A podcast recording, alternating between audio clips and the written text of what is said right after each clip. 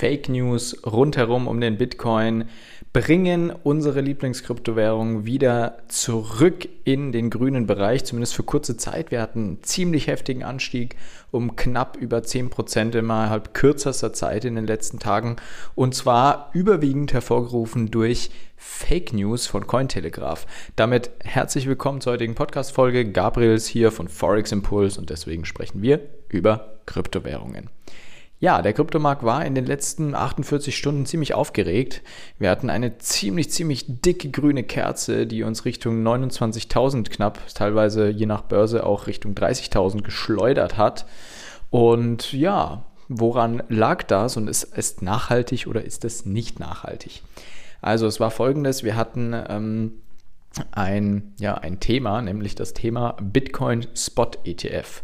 Es war also geplant, einen ETF der den Bitcoin abbildet, ähm, auf den Markt zu bringen, und zwar von BlackRock, wie ihr alle schon wisst, der größte Vermögensverwalter der Welt, was also einen ziemlich großen Einfluss hätte auf allgemeine Finanzmarkt, auf die allgemeinen Finanzmärkte und natürlich auch auf den Bitcoin. So, bedeutet also, das Ganze wurde in Gang gesetzt und am Freitag kamen dann eben die Neuigkeiten, dass die SEC, also die Finanzaufsichtsbehörde in den amerikanischen, in den Vereinigten ähm, Staaten von Amerika, so rum ist es richtig, diese Aufsichtsbehörde hat keinen Einspruch eingelegt ähm, gegen dieses Urteil. Und das ist dann, also kein Einspruch gegen den, gegen den ETF sozusagen und das hat dann wiederum dazu geführt, dass ja, Nachrichtenerstatter, Kryptonachrichtenerstatter wie Cointelegraph, das ist einer der wichtigsten in dem Bereich, die haben das gepostet und haben gleichzeitig auch sozusagen vermittelt, dass der Bitcoin-ETF jetzt an den Start geht. Und das hat sich dann komplett verbreitet überall über die ganzen Medien und das hat durchaus mitunter dazu geführt, dass wir diesen Ansturm bekommen haben und der Bitcoin enorm gepusht wurde. Und ja, obwohl sich dann später herausgestellt, dass es Fake News waren, wurde wieder einigermaßen abverkauft, aber gar nicht so stark. Also wir pendeln jetzt um die 28.000 herum und wenn wir bedenken, dass wir vor einigen Tagen noch gekämpft hatten um die 26.000, ist das jetzt doch ja, eine ganz stabile Nummer, wo wir uns jetzt hier sehen. Doch was sind jetzt die nächsten Ziele? Also zunächst einmal können wir natürlich sagen, dass wir aus unserem Abwärtskanal leicht ausgebrochen sind. Der Bitcoin hat ja in den letzten Wochen, ähm, seitdem er den Aufwärtstrend gebrochen hat, ähm, einen kleinen Abwärtskanal gebildet. Und dieser Abwärtskanal wurde jetzt aber gebrochen. Und wir laufen jetzt durch diese Korrektur wahrscheinlich wieder zurück an den Kanal und werden den sozusagen retesten. Doch was ist das, ja, was bedeutet das jetzt für uns und worauf können wir uns einstellen? Also die nächsten wichtigen Zonen nach oben, also Widerstände, die es zu durchbrechen gilt, sind ähm, ja die, die 29.330 wäre wohl die wichtigste Zone, weil wenn wir die durchbrechen, dann geht es Richtung 30.000 aufwärts. Das wäre meiner Meinung nach echt verrückt. Damit hätte ich jetzt zu diesem Zeitpunkt noch nicht gerechnet. Ähm, ich dachte eher, wir bewegen uns noch weiter seitwärts wenn nicht sogar weiter runter. Warum weiter runter? Dazu komme ich jetzt. Die nächsten Supportzonen, die wir haben, wenn es Richtung Süden, also nach unten geht, die liegt ja so um die 28.000 rum, 27.280. Die sollten wir im besten Fall nicht brechen, sonst geht es weiter Richtung 25.000, so wie es ausschaut. Meiner Meinung nach sollte man trotzdem enorm aufpassen.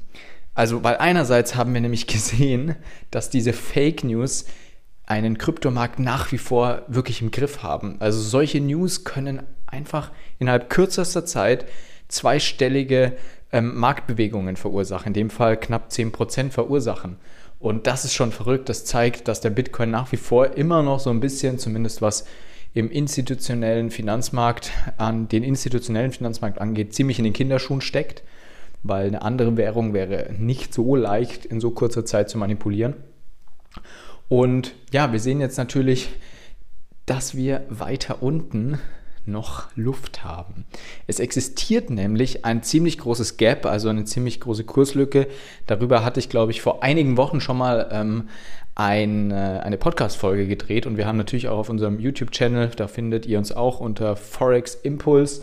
Da gibt es auch täglich interessante Kurzvideos und natürlich auch längere Videos eben auch zum Thema Short, äh, zum Thema Short. Es gibt Shorts zum Thema Bitcoin Gap Trading, eben wie man diese Kurslücken sinnvoll nutzt. Und diese, so eine Kurslücke, die entsteht dadurch, dass zum Beispiel der Bitcoin Future am Freitag bei 30.000 schließt und am Montagmorgen macht dieser Markt wieder auf und zwar bei 31.000. Ne?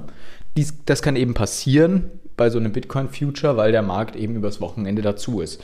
Ähnlich wie auch bei Aktien, bei einem DAX, bei irgendwelchen Indizes und so weiter. So, jetzt haben wir hier das Problem, dass wir eben eine Kurslücke haben bei knapp ja, 20.500, 21.000. Und die könnte, sollte, müsste eigentlich erst geschlossen werden, bevor wir weiter nach oben laufen. So zumindest der Grundgedanke bei Kurslücken und so wurden auch die Kurslücken der letzten Zeit immer geschlossen.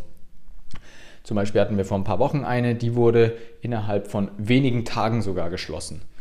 Ähm, das war allerdings eine Aufwärtsbewegung, die die geschlossen hat. Jetzt müssten wir eine Abwärtsbewegung haben, die diese Kurslücke schließt.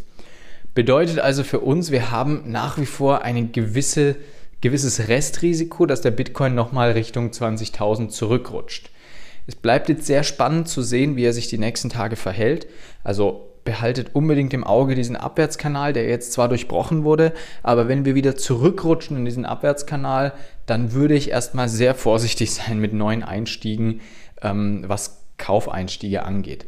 Also behaltet das unbedingt im Blick, schaut euch unbedingt die wichtigen Zonen an. Lasst euch nicht von irgendwelchen News, vor allem von Fake News beeinflussen, nicht jetzt in den Markt reinrasen, weil plötzlich diese News über den Bitcoin ETF rauskamen, weil der Move ist schon passiert nach oben. Wir werden jetzt nicht nachfolgend in den nächsten, sage ich mal, 14 Tagen erneut 10, 15 Prozent gut machen. Das kann ich mir nicht vorstellen Richtung Norden ähm, sondern wir werden jetzt eher wieder seitwärts laufen, beziehungsweise diesen Trendkanal, diesen Abwärtstrendkanal nochmal antesten von oben. Behaltet die Zonen im Blick, die ich gesagt habe, Richtung oben die 29.330. Nach unten ist es so die 28.000, 27.800. Das sind die wichtigen Zonen.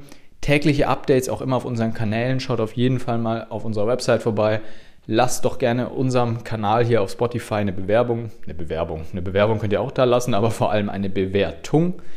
Wir freuen uns mega darüber, weil wir dann wissen, dass euch das hier, was wir tun, gefällt und motiviert uns natürlich auch weiterhin kostenlosen, guten Content euch entspannt zur Verfügung zu stellen. So viel dazu. Ich wünsche euch einen wunderbaren, guten Verlauf der nächsten Woche. Weiterhin, wann auch immer ihr das jetzt guckt. Bis zum nächsten Mal, euer Gabriel von Forex Impulse.